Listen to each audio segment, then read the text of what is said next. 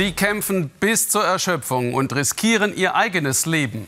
Tausende Männer und Frauen in den Westküstenstaaten der USA stemmen sich gegen eine Feuerkatastrophe, wie sie das Land noch nie erlebt hat. So oft vergebens. Das Feuer radiert komplette Ortschaften aus. Das Ausmaß der Zerstörung, es zeigt sich in diesen apokalyptischen Bildern, wie man sie sonst nur aus Hollywood-Filmen kennt. Längst gibt es politischen Streit darüber, was und wer denn schuld daran ist. Die globale Erwärmung, wie die einen sagen, oder schlechtes Forstmanagement, wie US-Präsident Trump es sieht. Herzlich willkommen zum Weltspiegel.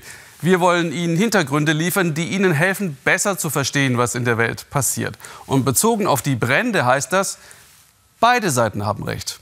Und die Betroffenen, die wünschen sich keinen Streit, sondern Lösungen. Jan-Philipp Burgert hat Feuerwehrleute begleitet und Hauseigentümer, die alles verloren. Dieser Wald in der Nähe des Yosemite Nationalparks war einmal das Zuhause von Drew und Alison Brooks. Zum ersten Mal kehren die beiden heute hierher zurück. Sie wollen sehen, was das Feuer übrig gelassen hat. Viel ist es nicht. Aus den Trümmern rettet Allison einen Gartenzwerg als Erinnerung an glückliche Zeiten. Ich wurde hier geboren. Es ist wirklich hart für mich, denn mein Vater hat das alles gebaut. Meine Mutter scherzte immer, dass sie am Anfang keinen richtigen Fußboden hatten. Aber mein Vater baute nach und nach wundervolle Häuser für unsere ganze Familie.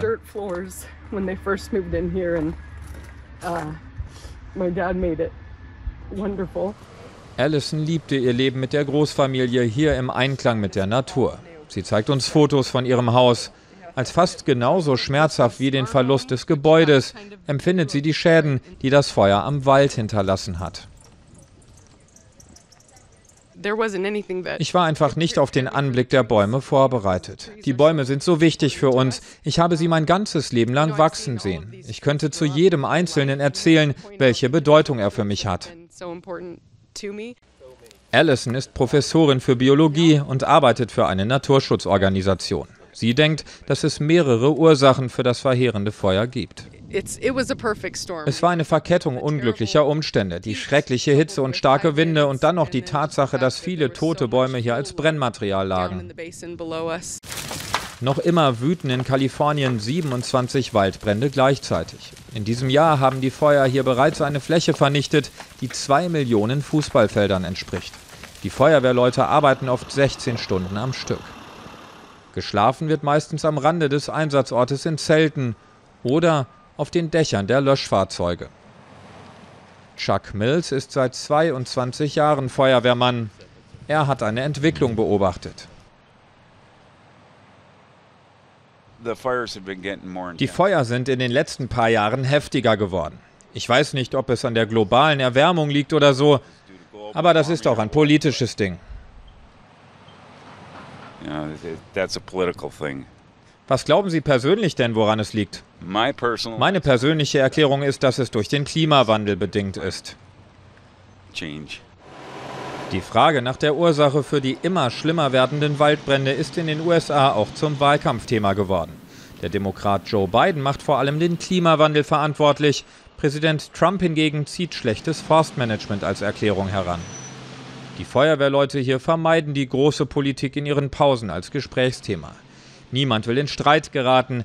Schließlich ist Teamwork gefragt, wenn man gemeinsam gegen das Feuer kämpft.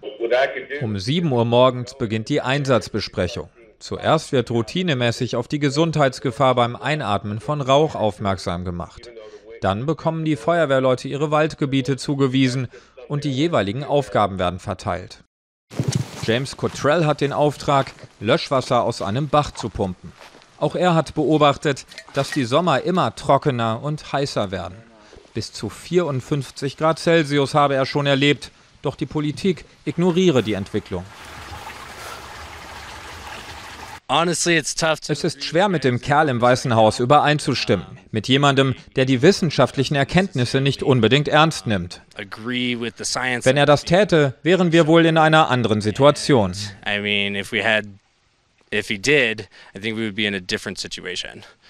Wenn die Politik nicht endlich reagiere, werde es immer häufiger zu Feuerkatastrophen kommen. James bereitet dieses als Kürbis bezeichnete Becken für den nächsten Löscheinsatz vor. Das Feuer ist nur noch drei Kilometer weit entfernt. Ron Good füttert noch einmal seine Rehe. Um ihnen eine Überlebenschance zu geben, wird er sie freilassen müssen, wenn das Feuer näher kommt. Ron ist der Häuptling der Norfolk Mono Ureinwohner. Seine Vorfahren hätten bewusst kleine Feuer gelegt, um große Katastrophen zu verhindern. Feuer ist ein Werkzeug. Man muss Feuer benutzen und nicht Angst davor haben. Aber das ist ein Teil des Problems. Wenn die Leute darüber sprechen, sind sie ängstlich. Aber du musst verstehen, was das Feuer für dich tun kann.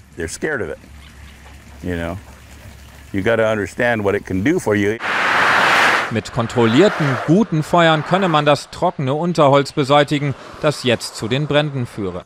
Allein hier in diesem Teil der Sierra Nevada gäbe es 150 Millionen tote Bäume. Denn jahrzehntelang sei von der Regierung nicht genug Geld in die Wälder investiert worden. Es sei an der Zeit, von den Ureinwohnern zu lernen. Die Ureinwohner haben hier tausende von Jahren gelebt, denn sie denken immer an die Enkelkinder ihrer Enkelkinder. Die Entscheidungen, die ich heute treffe, müssen auch für sie gut genug sein. Allison ist mit Ron befreundet. Der Häuptling besucht sie, um sich zu erkundigen, wie es ihr und ihrem Mann ergangen ist. Ron wünscht den beiden, dass sie ihr Haus größer und besser wieder aufbauen. Die Familie darf übergangsweise auf der Ranch der Naturschutzorganisation wohnen, für die Allison arbeitet. Immerhin gibt es hier Pferde, ein kleiner Trost für die Kinder. Während viele Familien wegen der Brände mit dem Gedanken spielen, wegzuziehen, will Allison auf jeden Fall bleiben. You just wir versuchen einfach die Hoffnung hochzuhalten, dass es Veränderungen geben wird. Und unsere Gemeinde hier ist wirklich motiviert, etwas zu verändern, auch wenn es nur ein kleiner Schritt ist und wir unseren Wald in Zukunft besser verwalten. Das kann hoffentlich zu einer großen Bewegung führen. Allison will den Rat des Häuptlings beherzigen. Auch die Enkelkinder ihrer Enkelkinder sollen noch in der Natur Kaliforniens leben können.